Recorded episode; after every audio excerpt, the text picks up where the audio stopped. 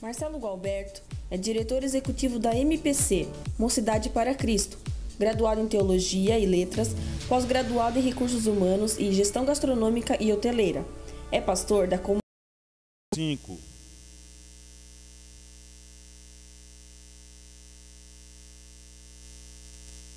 Deixa eu falar um pouquinho para você sobre o Evangelho de Marcos. Eu não sei porque quando as pessoas se convertem, a gente fala para elas lerem o Evangelho de João. Já viu isso? Mas não era para ser o Evangelho de João, não, é para ser Marcos. Marcos é o livro mais fácil da Bíblia. Quando você for orientar uma pessoa a começar a ler a Bíblia, comece pelo Evangelho de Marcos. Marcos é o menor dos quatro evangelhos. Marcos apresenta Jesus como servo. O versículo ah, que resume o Evangelho de Marcos é aquele no qual Jesus diz: Eu vim para servir e não para ser servido. Você olhar para o Evangelho de Marcos, você vai perceber muito rapidamente, porque já no capítulo 1 há milagres. É o evangelho que maior número é o menor, né, dos quatro evangelhos, o evangelho de Marcos. Mas é o evangelho que mais contém registro de milagres de Jesus. No evangelho de Marcos, Jesus o tempo todo se encontra com pessoas, cura pessoas, abençoa pessoas. Já no primeiro capítulo tem milagre, então tem pouca conversa e muita ação. Olhar o tema é família. Nós vamos ler a história de um pai. Quem é pai aqui? Levanta o braço. E quem é pai de menina? Então, eu sou pai de três meninas. E toda vez que eu leio essa história, eu leio com o coração de pai. E eu queria que você, papai, lesse essa história com o coração de pai. Quem é avô aqui? Eu sou avô. Só eu que sou avô? É um avô e uma vovó. Ah, gente, é muito bom ser avô. Viu? Depois eu vou falar sobre o ser avô. Mas leia com o coração de avô, leia com o coração de pai, leia com o coração de, de tio, de tia. A história de um pai, de uma família em desespero. E por que, que eu escolhi essa, essa história? Por causa do tema. Eu quero hoje falar sobre a importância da oração para que a nossa família possa ser uma família melhor. Então está lá em Marcos 5, 21, diz assim: Tendo Jesus voltado de barco para o outro lado, uma grande multidão se reuniu ao seu redor, enquanto ele estava à beira do mar. Então chegou ali um dos principais da sinagoga, chamado Jairo. Vendo Jesus, prostrou-se aos seus pés e lhe implorou, lhe implorou insistentemente, dizendo: Minha filhinha está morrendo, vem, por favor, impõe as mãos sobre ela, para que seja salva, para que seja curada e viverá. Jesus foi com ele. Uma grande multidão o seguia e o comprimia. Estava ali certa mulher que havia 12 anos vinha sofrendo de hemorragia. Ela padecera muito sob o cuidado de vários médicos e gastara tudo o que tinha, mas em vez de melhorar, piorava.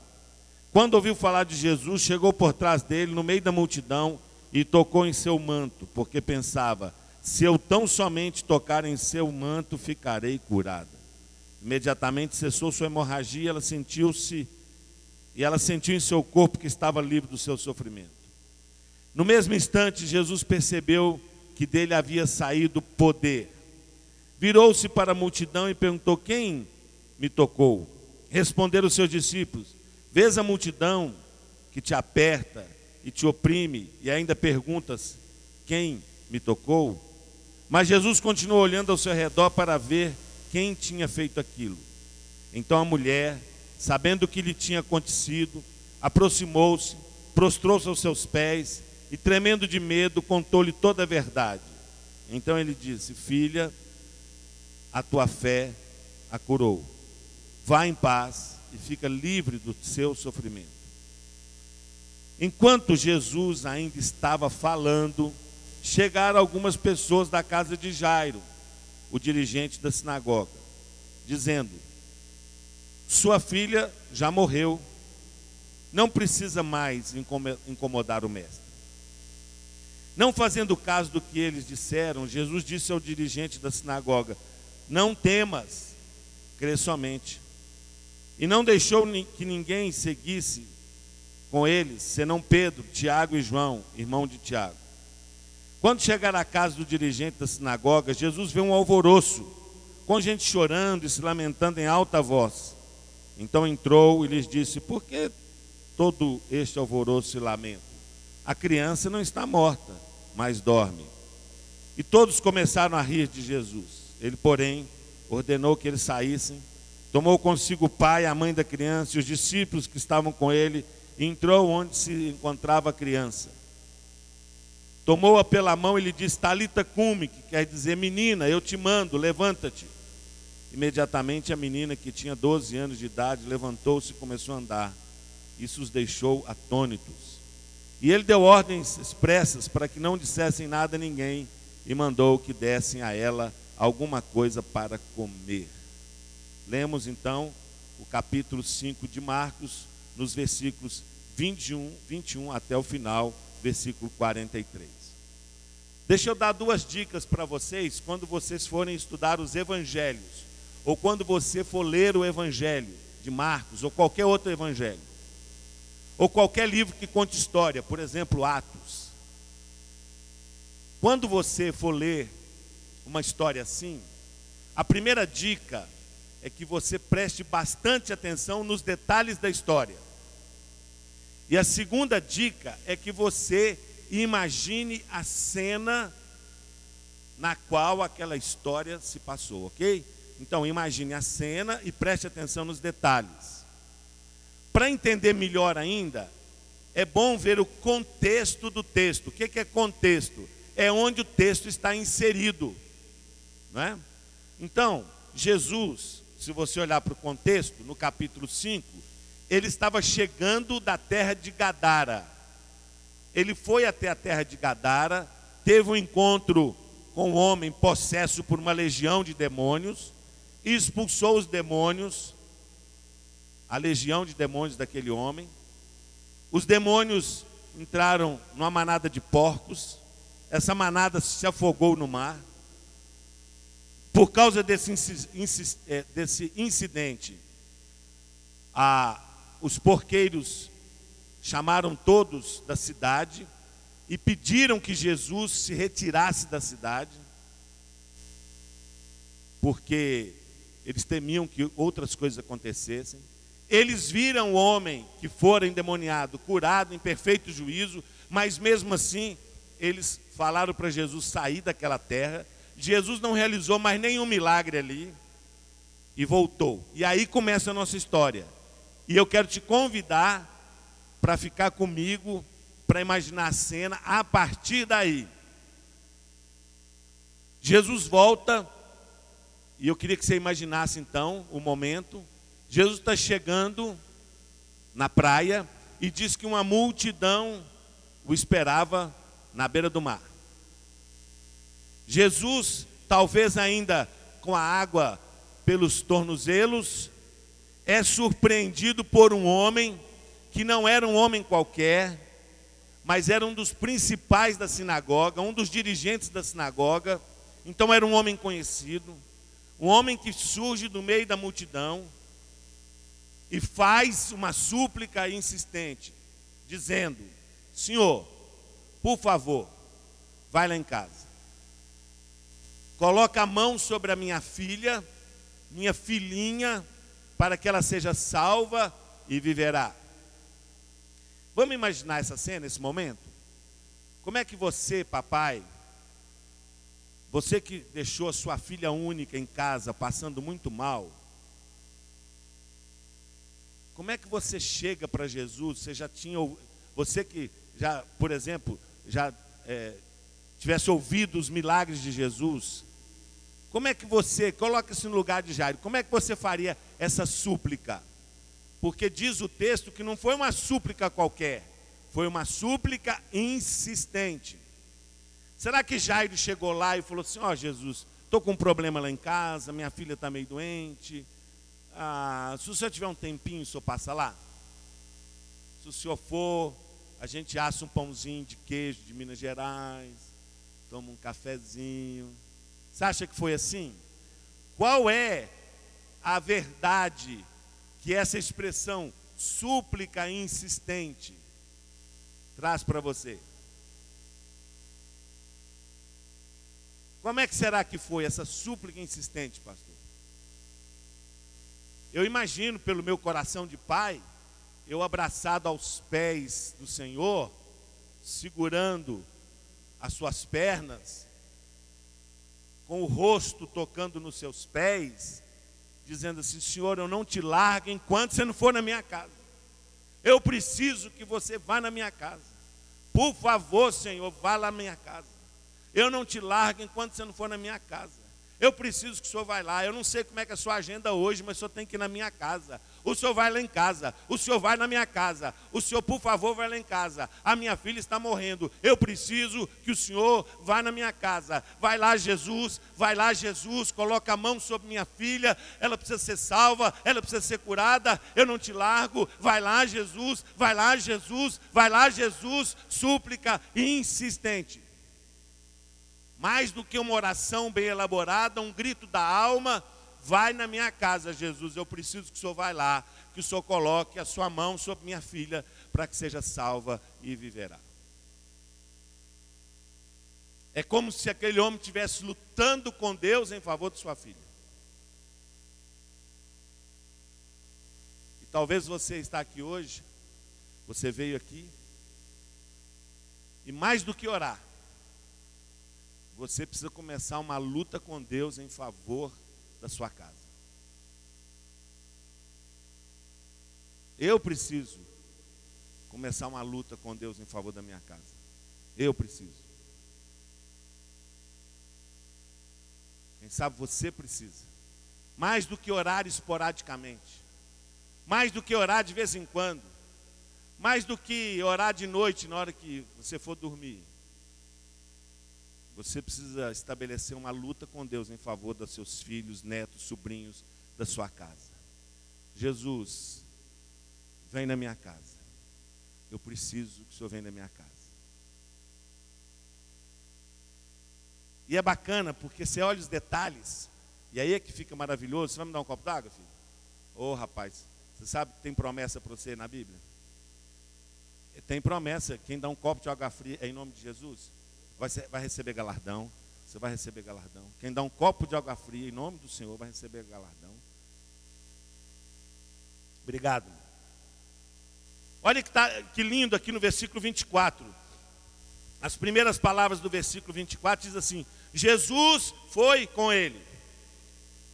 Você está comigo na beira da praia, sim ou não? Tá? Sim, gente? Estamos lá na beira da praia? Quiser imaginar as gaivotas, o barquinho, barulho do mar, a multidão, barulho da multidão, aquele homem desesperado, Jesus olhando para baixo assim, vendo aquele homem gritar. O comentário das pessoas, porque afinal de contas ele era um cara conhecido. Rádio Corredor, você conhece a Rádio Corredor? Ela entra no ar em todas as igrejas, depois do culto e antes do culto. É assim. Já viu só? Olha o Jair aí, ó. Jairo, cara desprezado da sinagoga, né? já viu? Clamando Jesus, né? doente. Conhece a Rádio Corredor, não? Tem aqui na igreja, pastor. Na minha também tem lá. Você viu o pastor hoje? É absurdo. A música hoje, que também muda. Legal que Jairo não estava nem aí, né, gente? Eu vou escrever um livro chamado As Bênçãos de Envelhecer, pastor. Eu tenho 60 anos, não parece, né? Parece que tem menos, né? Não, mais. 69? Não. E aí, quando você tem 60 anos, você não, não liga muito mais para a opinião pública, né? E quem, não é não, Quem me ama, me ama, quem não me ama, fazer o quê? Vamos para frente. Eu não estou dando nem das pessoas que me amam, né? Quanto mais que não gostam de mim. E o Jair estava desesperado. Ele não estava nem aí. Só ele sabia da sua dor. Só você sabe da sua dor. E eu imagino assim, Jesus colocando, falou, tá bom, Jairo, tá bom, tá bom, eu vou na sua casa. Como é que ficou o coração do Jairo, gente? Que estava triste, abatido, desesperado. O coração de Jairo se encheu de esperança. E é isso que eu peço a Deus nessa manhã, que saiamos daqui cheios de esperança, porque a crise maior nesse país é crise de esperança. E eu estou pedindo a Jesus que hoje nos dê um banho de esperança, que saímos daqui renovados na nossa fé. Amém, gente? Que a nossa família pode sim ser melhor. Bom, aí começa a caminhada de Jesus e o Jairo, talvez cantando, pulando, abraçando pessoas, dizendo: Jesus vai lá em casa, ah, que legal, Jesus vai lá em casa, tem esperança para minha filha, está tudo certo. Só que no meio da caminhada surge uma mulher que atrasa o percurso da turma. Essa mulher é uma outra história. A gente tem, ela tem uma, tem uma outra pregação. Sabia, pastor, que você não pode gastar duas pregações numa? É difícil fazer pregação, você acha que é fácil, né? Então eu vou guardar essa para uma outra vez que eles me convidarem, eu prego essa. Né? Vou gastar ela também, né, irmão? Essa mulher atrasou o negócio. Porque ela foi discretamente, tocou na orla do vestido de Jesus, e Jesus parou a caminhada. Jesus perguntou: Quem me tocou? Bom, os discípulos falaram assim: todos te tocaram porque a, a multidão te aperta e te oprime. Mas os discípulos ofereceram uma outra possibilidade: não, Senhor, ninguém te tocou. E ele diz: nem todos, nem ninguém. Alguém me tocou, alguém que tem uma história de dor. E quando a gente lê essa história da mulher, a gente esquece do Jairo. Não é verdade? Mas o Jairo estava lá, Embora não esteja na Bíblia como é que estava o coração de Jairo, eu queria imaginar com vocês como é que estava o Jairo, o mestre.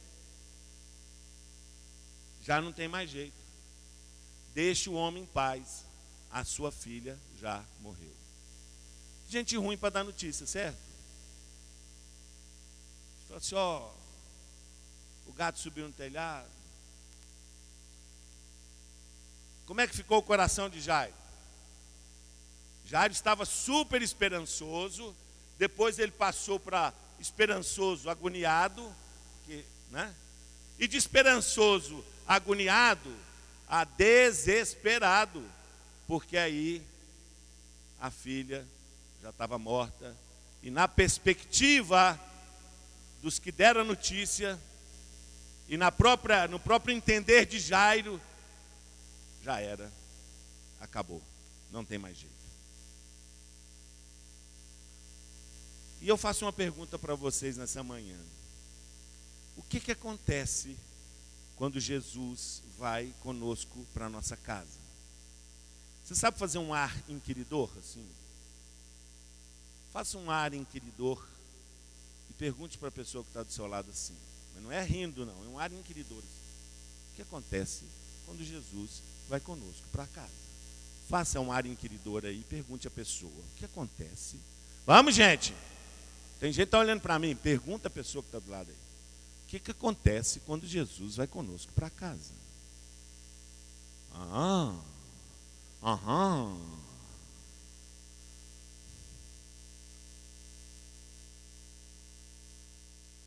Primeira lição, gente, que nós aprendemos com Jairo, com Jesus e com todo mundo nessa história é que quando Jesus vai conosco para nossa casa, nós não precisamos temer as más notícias.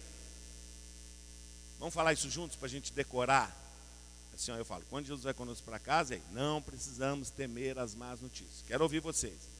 Então, o que, que acontece quando Jesus vai conosco para casa? Não precisamos temer as más notícias. Imagina comigo a cena Jairo agora está desesperado. Jairo estava cheio de esperança. Jairo estava agoniado e agora ele está desesperado porque a má notícia chegou. E talvez você esteja vivendo um momento de más notícias. De onde vêm as más notícias? Vem da escola do filho, né? Quem é pai e mãe aqui? Levanta o braço de novo. Pai e mãe. De onde é que vem as más notícias? Vem da escola do filho. De onde vem mais as más notícias? Do médico. Talvez já disseram para você o mesmo que disseram para o Jairo, dizendo: por que ainda incomodas o mestre? Você ainda está orando por isso? Essa doença não tem cura. Esse menino não tem jeito. Nós vivemos num mundo cercado de más notícias. Más notícias que vêm da escola, más notícias que vêm do governo, más notícias que vêm da polícia, más notícias que vêm da economia, más notícias que vêm da política. Nós estamos cansados de más notícias, más notícias que vêm, cercam a nossa casa, cercam o nosso lar, cercam a nossa família, más notícias, péssimas notícias notícias de suicídio, notícias de morte, de violência, de crueldade, de injustiça, de corrupção. Nós estamos acuados. O Brasil precisa de esperança, as famílias precisam de esperança e nós estamos bombardeados por más notícias.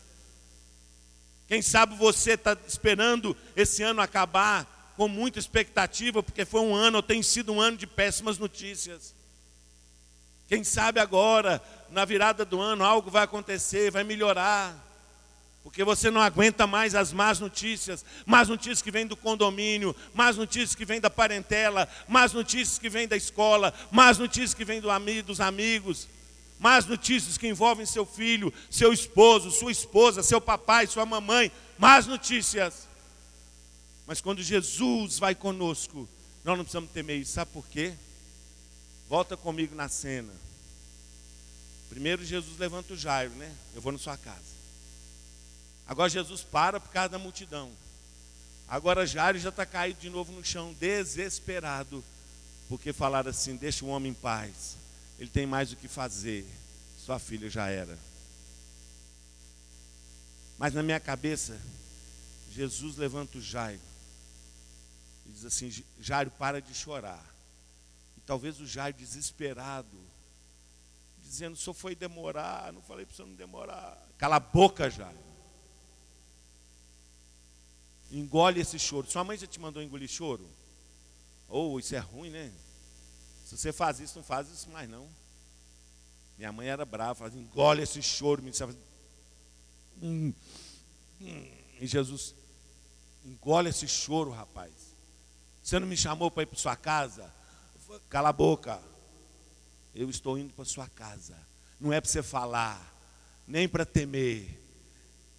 Crer somente. É, no original é mais legal do que no português. No português é não temas, crer somente. Mas no original é assim: não tema, Jairo, continue crendo. Sabe por quê? Porque a história não acabou. E quem coloca um ponto final na história é Jesus de Nazaré. Eu sou o princípio e o fim, o alfa e o ômega. Cala a boca, Jairo. Continue crendo. Continue crendo. Gente, eu vim lá de Belo Horizonte, passei a noite em São Paulo, estou aqui para dizer para mim, essa mensagem é para mim. Essa mensagem é para você. Eu vim aqui em nome do Senhor para dizer assim: mamãe, continue crendo. Esposa, continue crendo, mesmo diante das más notícias. Papai, continue crendo. Vovó, continue crendo. Filho, continue crendo, porque a história ainda não acabou. Você não me chamou para ir na sua casa, Jairo? Que agora o Jairo não fala mais nada, né? Só balança a cabeça. Não fala nada, não. Continue crendo, Jairo. Eu estou indo para sua casa. Mas Continue crendo. Continue crendo. Senhor, senhora, adolescente, continue crendo. A história ainda não acabou. Amém, gente? O que, que acontece quando Jesus vai conosco para casa? A gente não precisa temer as más notícias. Você está cheio de más notícias. Né? Você não está cansado de más notícias, não? Outro dia eu fiz um texto chamado Detox para a Alma. Eu comecei a assistir demais televisão e noticiário. Eu tive que fazer um detox para a alma. Parar de assistir essas más notícias e gastar esse tempo com música boa, com hinos de louvor, com leitura da palavra, com oração, para ver se minha alma limpa dessas más notícias. Quanta má notícia, não é, gente? Sua família está cercada de más notícias. Mas nós vamos sair daqui renovados na nossa esperança. E aí continua a história. Parece, gente, que Jesus não gostou muito daquele negócio da multidão atrás dele, não. Tanto é verdade que ele falou assim: ó, não quer ninguém mais atrás de mim. Só quero o Pedro, o Tiago, o João e o Jairo. Os outros nove discípulos seguram essa turma toda aí, faz um cordão de isolamento. Não quero, agora eu vou na casa do Jairo. Não quero ninguém atrás de mim. Agora vamos imaginar o resto da caminhada, gente, de Jesus com Jairo indo para casa. Eu imagino assim: Jesus abraçado com Jairo, certo? Abraçado com Jairo. Os discípulos atrás, três. E Jesus, eu não sei se ele caminhou mais uma hora, cinco horas, não sei, mas ele foi falando com Jairo, né? Jairo, não é para falar nada, continue crendo, Jairo. Você não pediu para ir na sua casa? Eu estou indo, Jairo. É legal demais, né?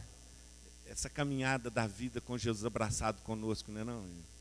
Hein? Fala aí para mim. Esse amigo que nos abraça de manhã e fala, estou com você, rapaz. Você está desesperado por quê? Continue crendo. A história ainda não acabou. Mas Jesus, rapaz, aqui do seu lado direito tem bondade, do esquerdo tem misericórdia estou indo com você. Sabe qual é a maravilha do Evangelho? A maravilha do Evangelho é o seguinte: tem uma turma que diz que quem segue Jesus não tem problema. Isso é tudo mentira do capeta, gente. Tem uma teologia sendo pregada aí que nós não temos problema. Ou, Jesus falou assim: no mundo tereis aflições. Isso tudo é balela de televisão, gente para tirar dinheiro do povo. Isso é conversa fiada. Isso não é evangelho. Isso, é, isso é anátema. Isso é maldição. Isso vem do inferno. Nós vamos ter muito problema. Mas muito. A gente vai ter doença ruim. A gente vai ter problema em casa. Filho da gente vai sofrer. Neto da gente vai sofrer. Mas sabe qual é a diferença? É que Jesus está conosco, falando assim: tema não, senhor, estou aqui. Estou aqui. Eu estou aqui, eu estou com você. Vamos, vamos junto. Ainda que eu ande pelo vale da sombra da morte, eu não temerei mal algum, que tu estás comigo. A tua vara e o teu cajado. Pastor, aprendi uma sensacional. Por que, que é vara e cajado? A gente pensa que é uma coisa só, mas não é não tua vara e teu, e teu cajado me consola. O cajado é para me puxar assim, sabe? Que quando a ovelhinha está meio rebelde, tem pastor que chega a quebrar a perna da ovelhinha, sabia disso? Para a ovelhinha parar de fugir. Quebra a perna da ovelhinha, Miriam. Para ela ficar quietinha. Então, o cajado é para não deixar eu ficar longe, sabe? E a vara, pastor, é para bater no lobo. Aleluia. A vara é para bater no lobo, sabe? Porque aquele que é do Senhor, o maligno não lhe toca. É Jesus andando comigo com vara e cajado. E se o lobo vem, ele faz, tá, sai daqui, lobo, porque esse aí é meu. É meu. Bondade e misericórdia me seguirão. Então lá vai Jesus dando umas palmadinhas no Jair, né? Quando ele quer falar, cala a boca, para de reclamar. É para louvar, é para louvar em silêncio também. Não reclama nada, crê somente, eu estou indo na sua casa. Aí chega na casa. Chega na casa, o velório está pronto, gente. Como é que era o velório daquela época? Se você vê em Lucas o mesmo relato, você vai ver que tinha lá os tocadores de flauta, gente que tocava em velório. E tem algo muito mais assim interessante, completamente distinto da nossa cultura, que eram as capideiras, mulheres que eram pagas para chorar profissionalmente. É, ué, um negócio muito louco, né? Eu fico imaginando o anúncio, choro em velório. Uma hora tanto. Um negócio muito. Né? Mas existia as capideiras, mulheres que oravam profissionalmente. Então, o velório estava pronto. Jesus entra na casa, gente. Imagina agora, está comigo ou não? Já foi embora você? Estão comigo, sim ou não? Então, beleza. Vamos entrar na casa? Quietinho, porque Jesus deixou a gente ir também. Era só os três, mas Jesus deixou a gente ir. Nessa manhã ele deixou a gente ir lá. Aí Jesus entra na casa. Jesus olha para um lado, olha para o outro, fala assim: gente, por que, que vocês estão assim?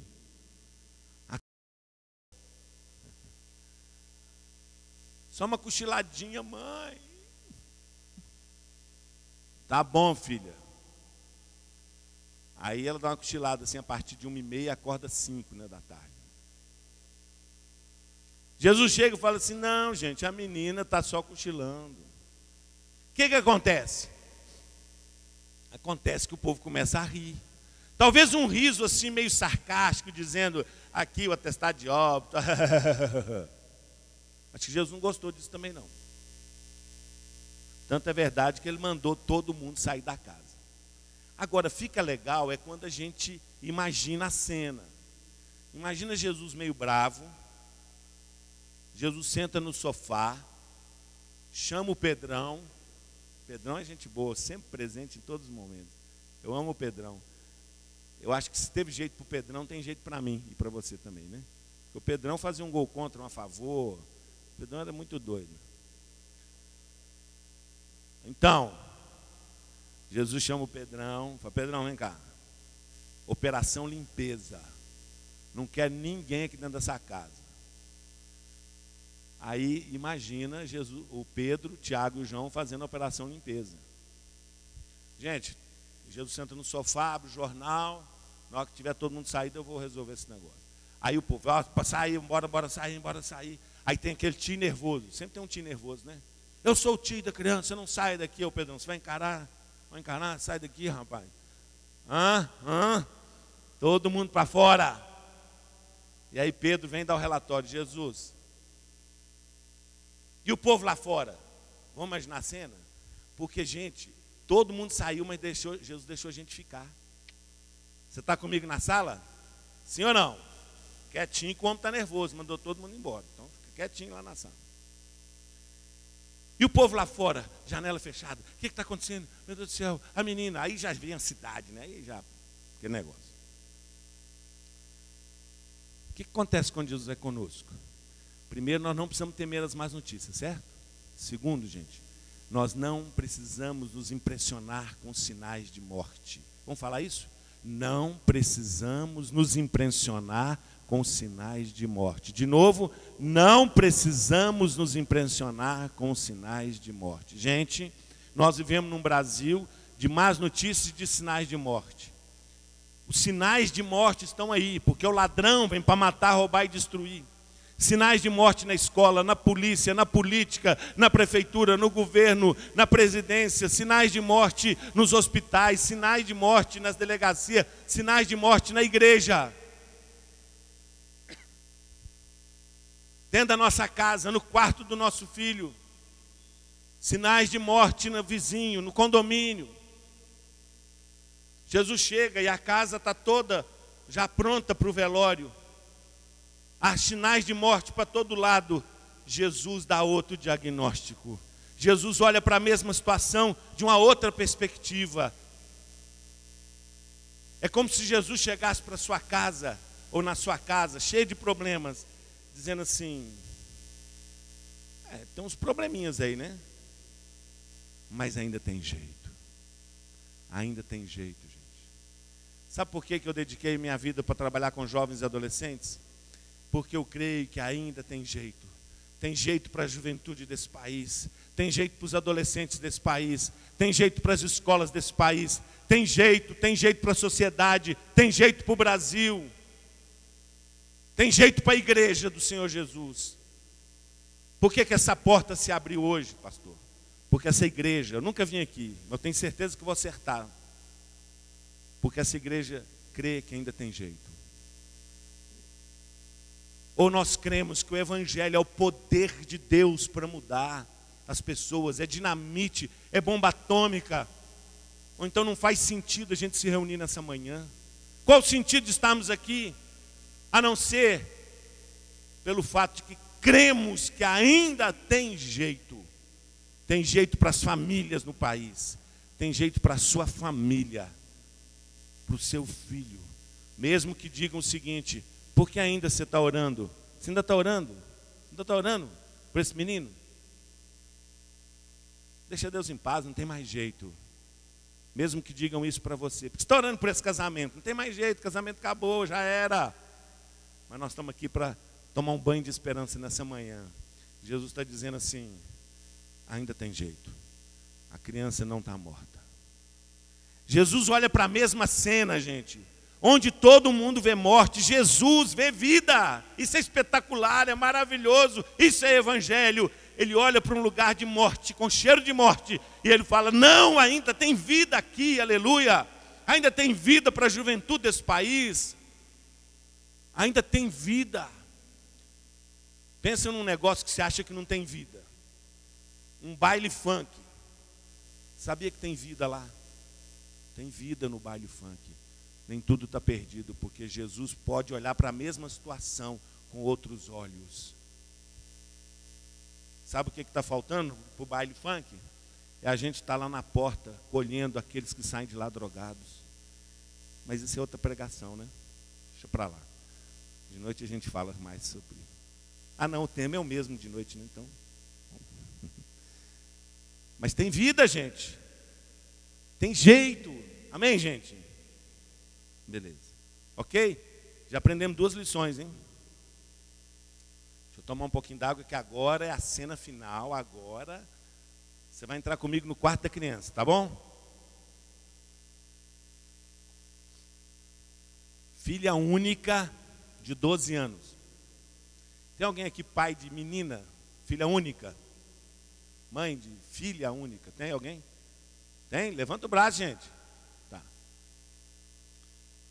Se bem que tanto faz ser filha única ou três filhas, cada uma é 100%, né? Eu tenho três filhas, então cada uma é 33,3%? Não, claro que não. Cada uma é 100%, né? Ok? E agora nós vamos entrar no quarto da menina. Vamos entrar no quarto da menina? Agora que você imagina. O quarto da sua filha. Ela está na, na cama, morta e Jesus entra no quarto. Como é que Jesus entrou no quarto, gente? É isso que nós temos que imaginar quando nós lemos as, o texto. Eu imagino assim: Jairo e a esposa, Jesus na frente,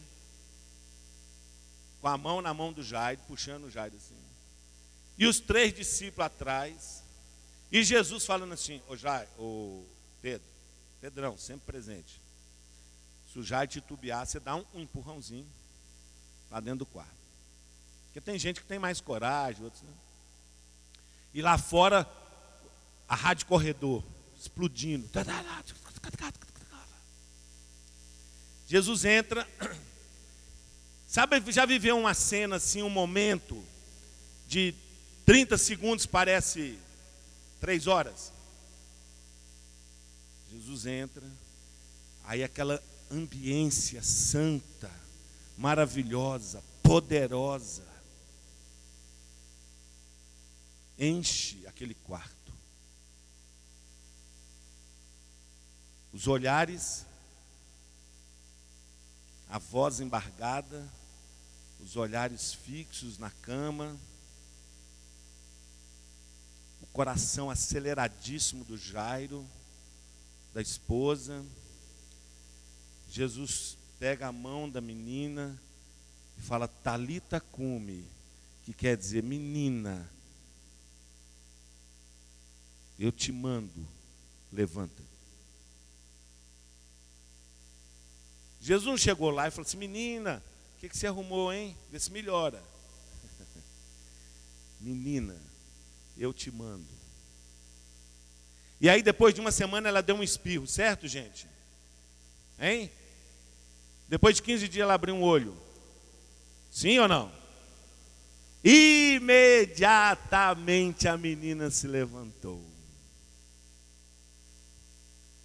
Sabe o que, que acontece quando Jesus vai conosco para a nossa casa, gente? O que, que nós já aprendemos até agora? Primeiro, que nós não precisamos temer as más notícias. Não precisamos temer também os sinais de morte. Mas acima de tudo, gente, quando Jesus vai conosco para a nossa casa, fica claro quem tem a última palavra. Vamos falar isso juntos? Quando Jesus vai conosco para casa, vamos lá? Fica claro quem tem a última palavra. Menina, eu não te peço, eu te mando. Morte, sai daqui agora, eu te mando, menina, levanta. Chegou aqui quem tem a última palavra. Chegou aqui que quem tem todo o poder no céu e na terra. Chegou aqui aquele que criou do nada tudo, levanta. Talvez você veio para cá nessa manhã achando que a última palavra é do médico que diz que não tem cura. A última palavra é da diretora da escola dizendo: seu filho não tem jeito. A última palavra é do marido que diz: o nosso casamento acabou. A última palavra é do patrão dizendo: olha, você está desempregado, cheio de más notícias. Mas eu queria te dizer que a última palavra não é do crack, a última palavra não é da maconha, a última palavra não é do álcool, a última palavra não é da cocaína, a última palavra não é da presidência da república, a última palavra não é da polícia, a última palavra não é da medicina, a última palavra foi, é e será de Jesus de Nazaré. A última palavra não é do diabo nem do inferno, a última palavra é de Jesus de Nazaré, a quem servimos. Por isso, tome um banho de esperança nessa manhã.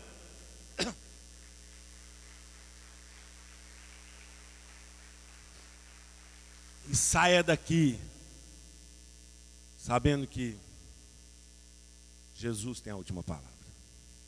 Agora tem um, um versículo final, pastor, e eu quero encerrar com ele que a gente não pode contar essa história sem um grande finale. Tem um grande finale aqui. Porque Jesus dá duas ordens. Uma, eu não sei por que, que ele deu essa ordem. Então, quando a gente não sabe uma coisa, é melhor não falar por quê. Porque ele falou para ninguém saber. Como é que não vai saber? A turma está toda lá fora? Vai saber, né? Então, depois, quando você chegar lá no céu, você pergunta para Jesus como é que era o negócio dessa ordem, a não ser que o pastor saiba, depois ele explica para vocês aí. Agora, tem uma outra ordem sensacional. Jesus mandou dar de comer a menina. E aí eu quero encerrar com essa ordem que Jesus deu para, no caso, para os pais, né? Vamos imaginar a cena? Você está comigo dentro do quarto, sim ou não? Está quase terminando. Como é que ficou a mãe da menina? Vamos imaginar a mãe da menina, na hora que a menina levantou, a mãe da menina. E o pai? E Jesus? Gente, eu não quero ressuscitar vocês também não. Alô? E a mãe?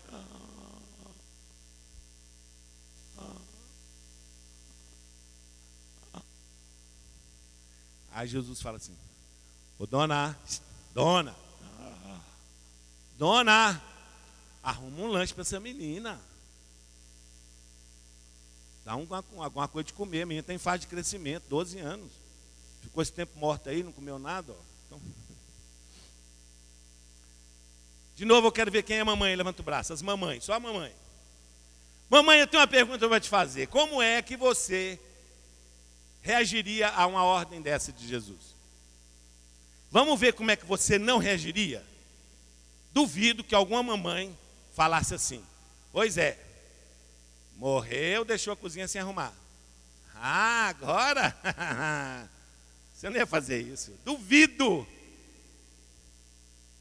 Outra que você não ia fazer é o seguinte: Ó, seu pai não recebeu pagamento ainda, não tem nada na geladeira.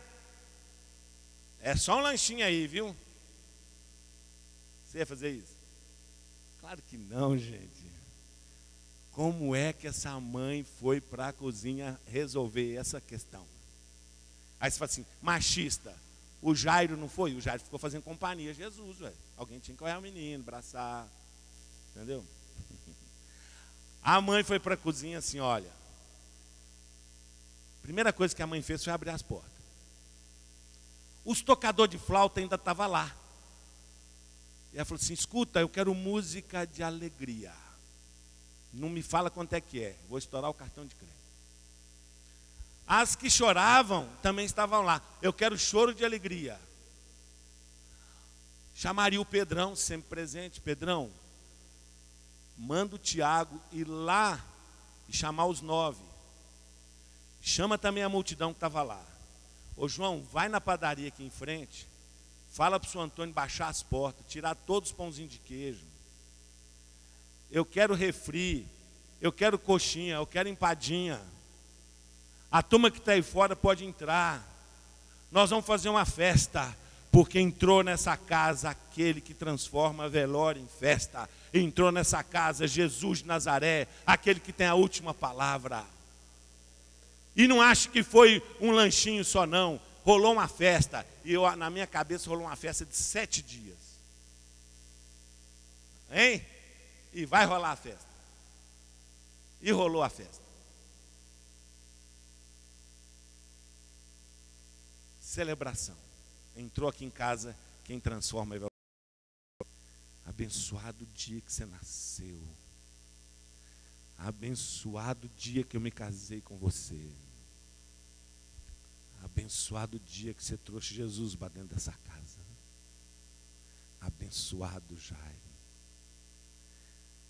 Porque na minha cabeça eu volto lá no início.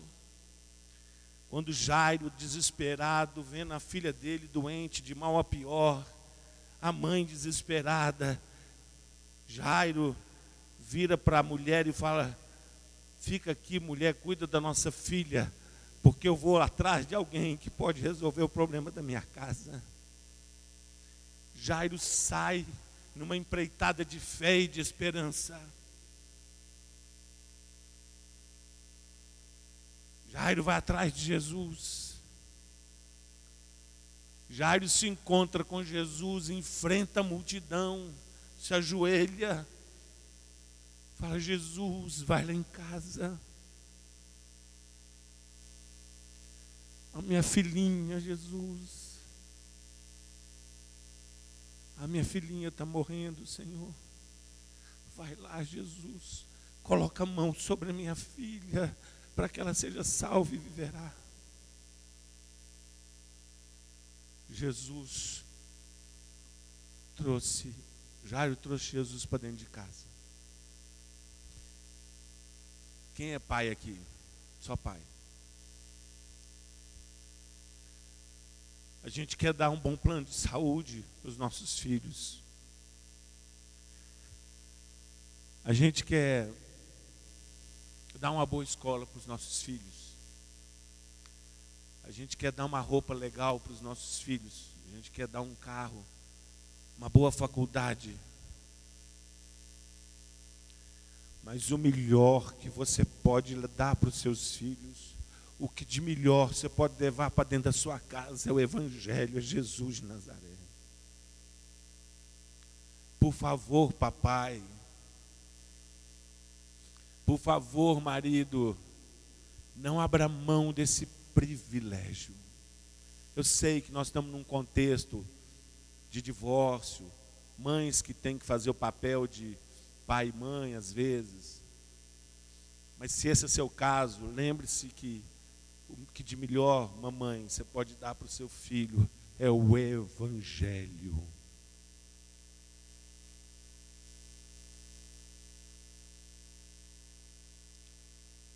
Eu sou de uma eu sou de uma de uma família pobre. A minha avó ela era uma faxineira numa pequena cidade do interior de Minas, há 100 anos atrás. Ela foi mãe solteira, com 23 anos. As pessoas olhavam para ela, balançavam a cabeça, dizendo: não tem futuro. O preconceito, imagina, há 100 anos atrás, uma jovem, pobre, pobre, se engravidar, sem ser casada. Os comentários, os risos, as piadas.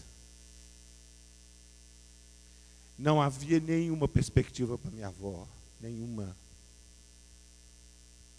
Mas Jesus estendeu a mão para minha avó.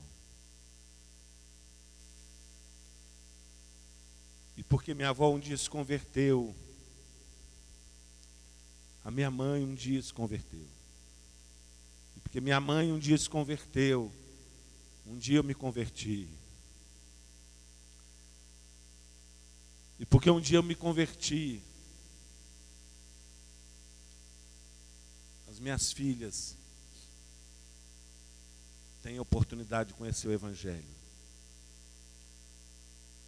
E os meus netos, pela fé, já são cheios do Espírito Santo.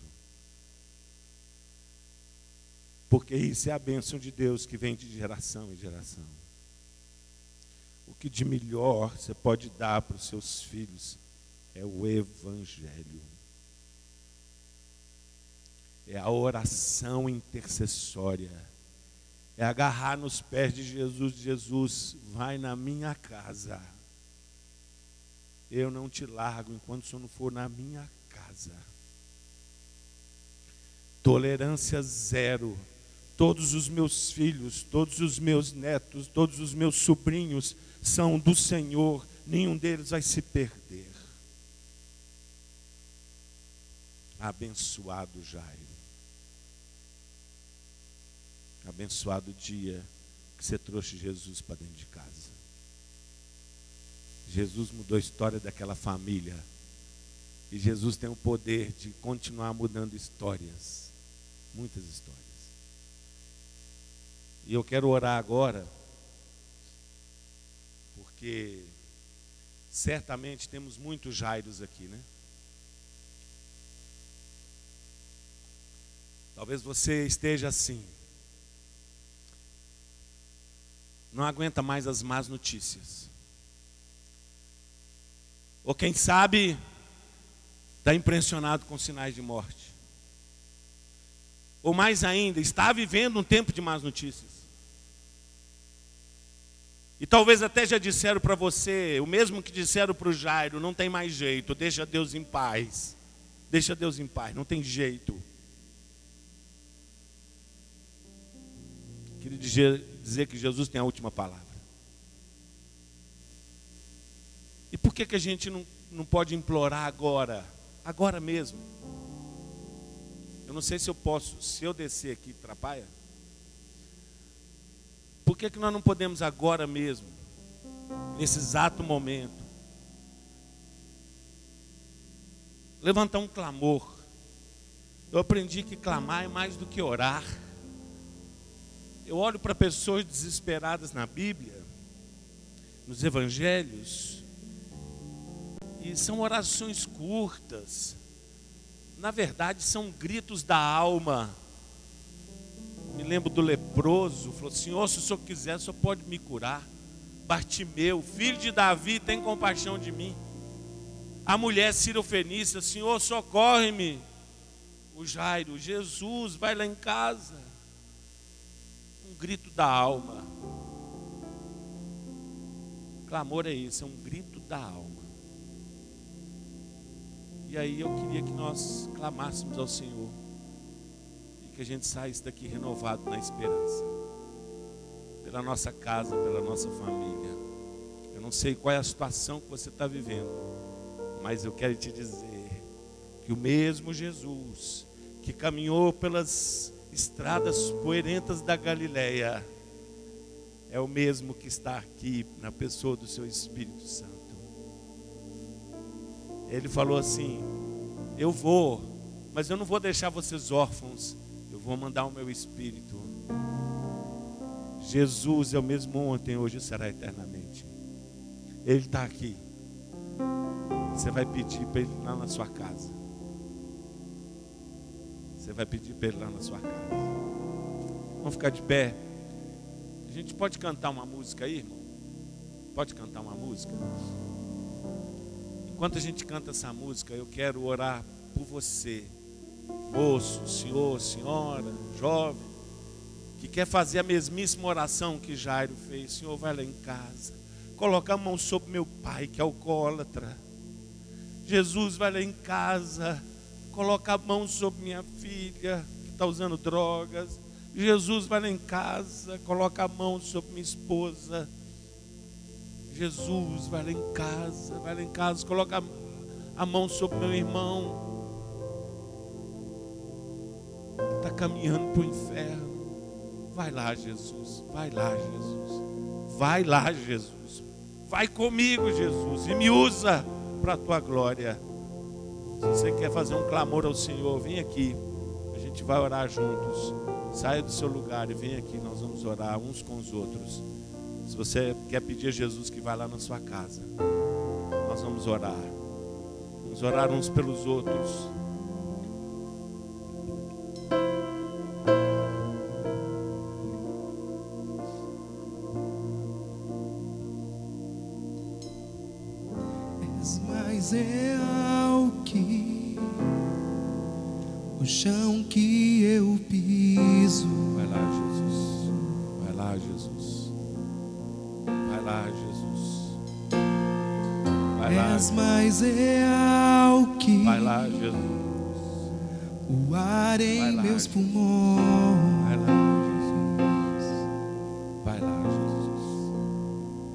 Faz aquilo que o Senhor soube. Teus pensamentos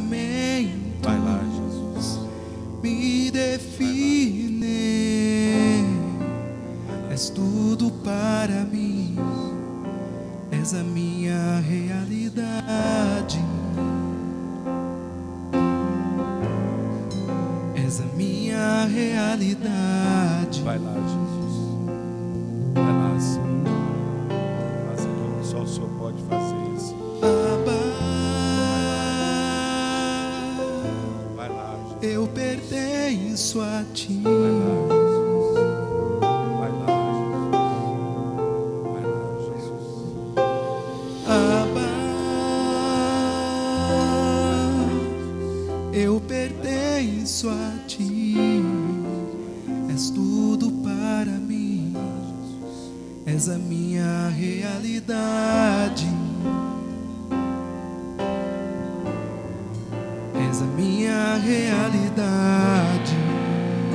Agora você vai fazer o seguinte: vamos abraçar um outro aí.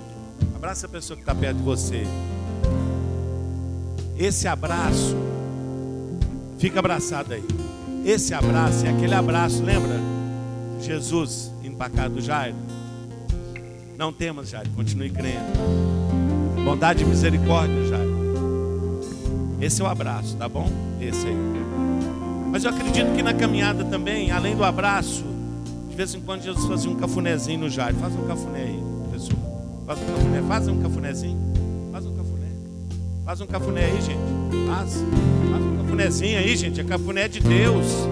Cafuné de Deus na vida das pessoas. Jesus está fazendo um cafuné aí, ó. Para falar assim: não temas, continue crendo. A história ainda não acabou, aleluia. A história ainda não acabou, aleluia. A história ainda não acabou. Quem coloca um ponto final na história é Jesus de Nazaré. Senhor, eu te agradeço por essa manhã, Pai. Te agradeço pela tua presença abençoadora, maravilhosa, Senhor. Jesus, o que eu podia fazer, eu fiz. Eu preguei a tua palavra, Senhor. Agora, Pai, eu não posso fazer mais nada. Ninguém pode fazer mais nada a não ser a pessoa do teu Espírito Santo. Então, Jesus, faz agora aquilo que só o Senhor pode fazer.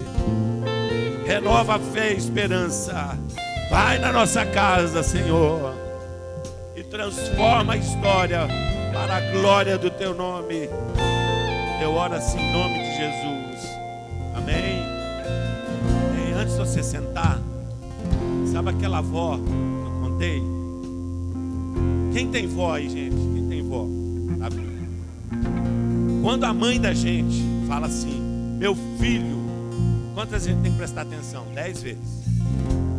Quando a avó fala assim, meu filho, você presta atenção 20 vezes. Se a avó for da Assembleia de Deus, você presta atenção 40 vezes.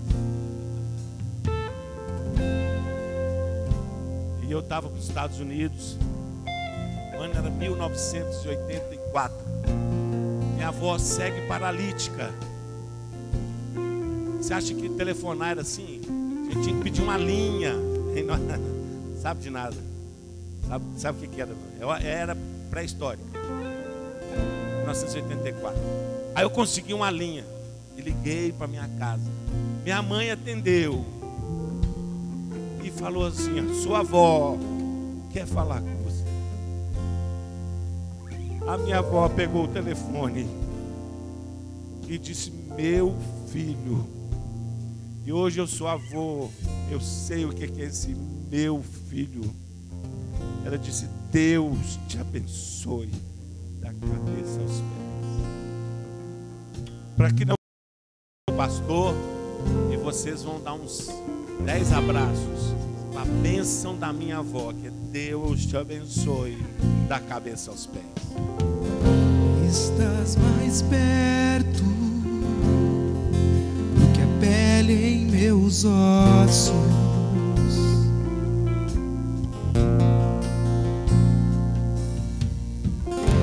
Estás mais perto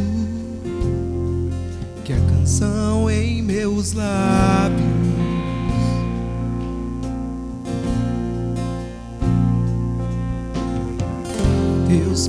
Pensamentos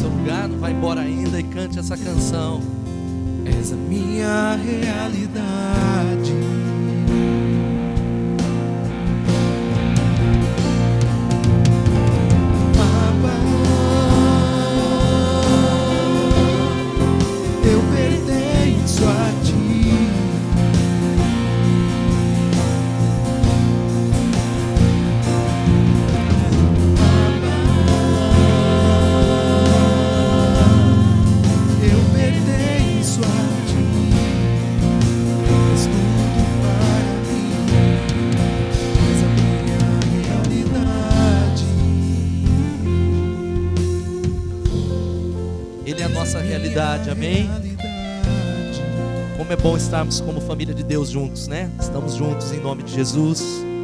Antes de você ir embora, nós vamos terminar cantando essa canção, nós vamos recolher os nossos dízimos e ofertas. Você vai poder fazer isso porque isso é adoração também. Você vai poder, enquanto a recepção se prepara, cantando, adorando a Deus. A banda vai continuar tocando em nome de Jesus. E hoje à noite, esse vai ser o único recado que eu vou dar. Você vai estar de novo aqui para o encerramento da nossa conferência, para ouvir a palavra do pastor Marcelo, para desafiar a sua célula, desafiar as pessoas que não vieram nesses dias ainda. Você pode usar as redes sociais para isso. A gente compartilha tanta besteira lá. Compartilha os posts, a arte da conferência, manda no WhatsApp, manda para aquele cara que você falou, pastor, mas já convidei ele 50 vezes, convida de novo. Fala, eu queria ver a sua família. Deus tem propósito, tenho convicção que hoje à noite Deus tem mais para falar, para ministrar. Convida aquele que você veio orar aqui. Eu sei que teve pessoas para convidar Jesus para casa. Eu, eu vim à frente para orar pelo meu pai. Convida essas pessoas, fala, ó, mãe, eu quero fazer um convite especial. Você convidou Jesus para tocar na sua casa. Eu creio que a noite vai ser uma bênção. Domingo que vem. Aí você vai falar, pastor, mas não foi hoje que começou. Hoje são é dois cultos diferentes. Agora é a noite. Mas domingo que vem, oficialmente, nós vamos iniciar o culto das 10. Então é o mesmo culto das 18h30. Mesma palavra, as mesmas músicas. Então você vai aí desafiar o povo. Nós estamos crescendo, glória a Deus, domingo aí, já atropelando o estacionamento. Você vai espalhar mais uma opção de horário para a gente celebrar o Senhor. Amém? Vamos cantar essa canção e depois você vai na graça e na paz de Jesus.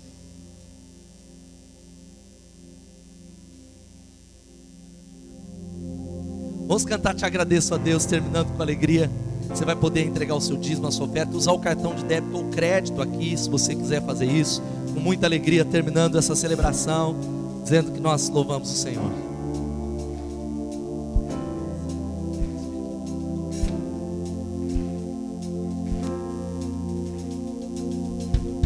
Agradeço, Deus, por se lembrar de mim pelo teu favor. E o que me faz crescer, eu vivo pela fé e não vacilo. Eu não paro, eu não desisto. Eu sou de Deus e sou de Cristo.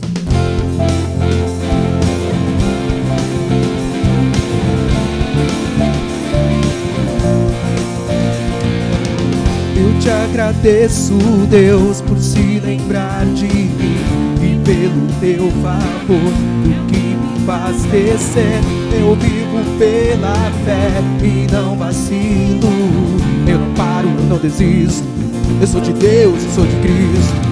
Você mudou a minha história e fez o que ninguém podia imaginar. Você acreditou, isso é tudo. Só vivo pra você. Não sou do mundo, não.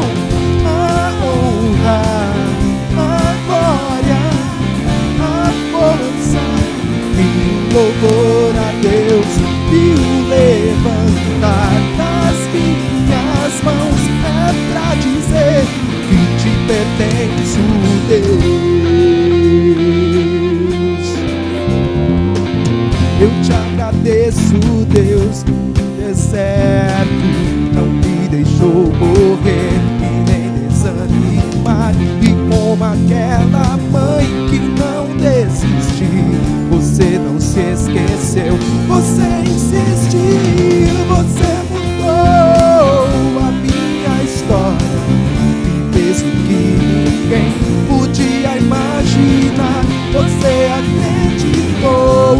isso é tudo. Só vim pra você. Não sou do mundo.